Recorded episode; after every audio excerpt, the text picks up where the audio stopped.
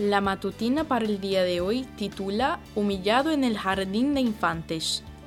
Que nadie te menosprecie por ser joven, al contrario, que los creyentes vean en ti un ejemplo a seguir en la manera de hablar, en la conducta y en amor, fe y pureza. 1 Timoteo 4:12.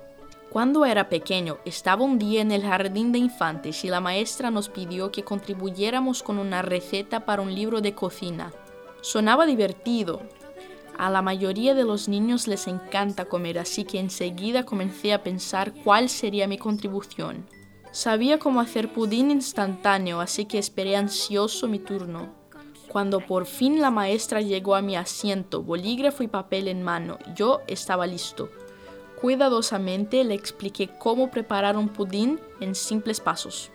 Vierta la mezcla del pudín de chocolate en un envase de vidrio, agregue la leche, coloque la tapa y luego agite el frasco hasta que la mezcla espese. Y listo, a disfrutar del manjar.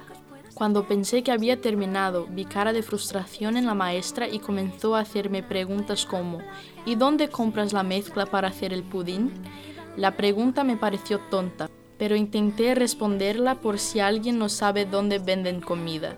Sin embargo, cuando el libro de cocina estuvo listo y leyeron las recetas en voz alta a un auditorio lleno de padres, vi que había caído en una trampa.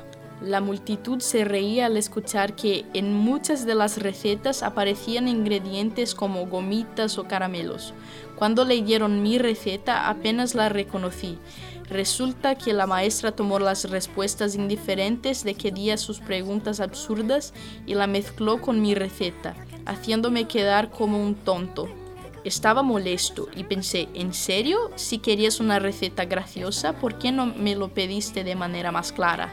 Lamentablemente, esta clase de burlas no terminan después del jardín de infantes.